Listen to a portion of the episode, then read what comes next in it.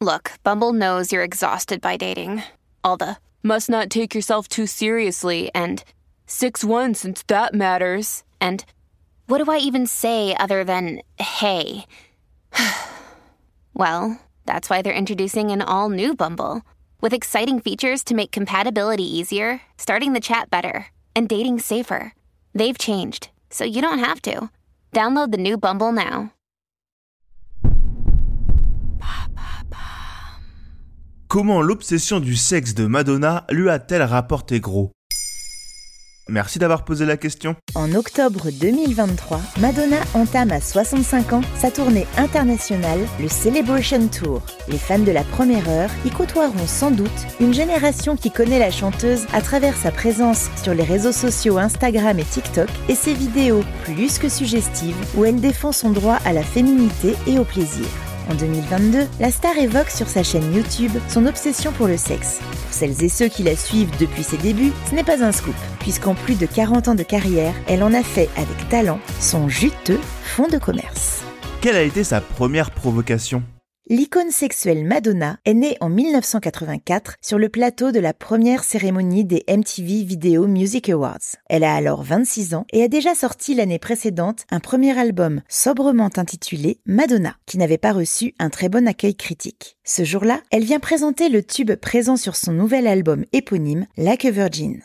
La chanteuse, déguisée en mariée, sort d'un gâteau géant avant de se déhancher sur le devant de la scène. Bien loin de l'image d'une vierge effarouchée, elle porte une ceinture ornée de l'inscription Boy Toy, soit jouet pour garçon, et opère une danse lascive qui s'achève par du air sexe. Elle termine en se roulant sur le sol, dévoilant ses sous-vêtements. Elle affole l'Amérique bien pensante, mais éveille le désir chez de nombreux ados de l'époque.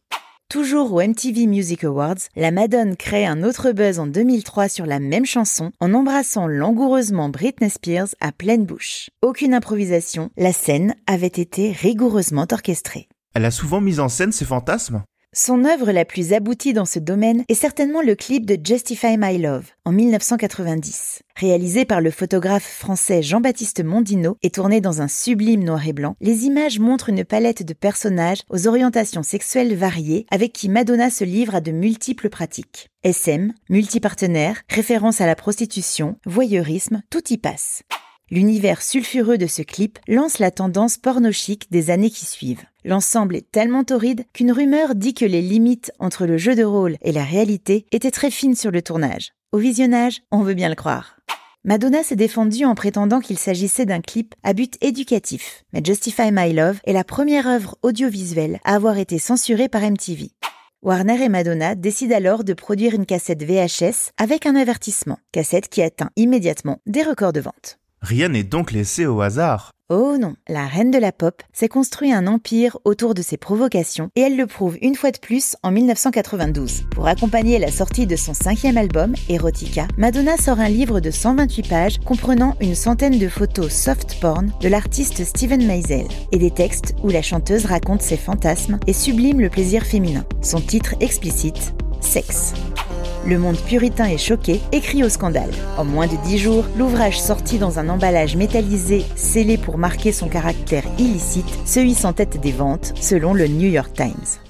30 ans après la polémique, il est réédité en 2023 en 800 exemplaires, à l'occasion d'une exposition itinérante de plusieurs clichés à l'initiative de la Maison Saint-Laurent. Sexe est devenu au fil des années un objet de collection et comme Madonna, un véritable phénomène culturel et féministe. Maintenant, vous savez, un épisode écrit et réalisé par Béatrice Jumel. Ce podcast est disponible sur toutes les plateformes audio. Et si cet épisode vous a plu, n'hésitez pas à laisser des commentaires ou des étoiles sur vos applis de podcast préférés.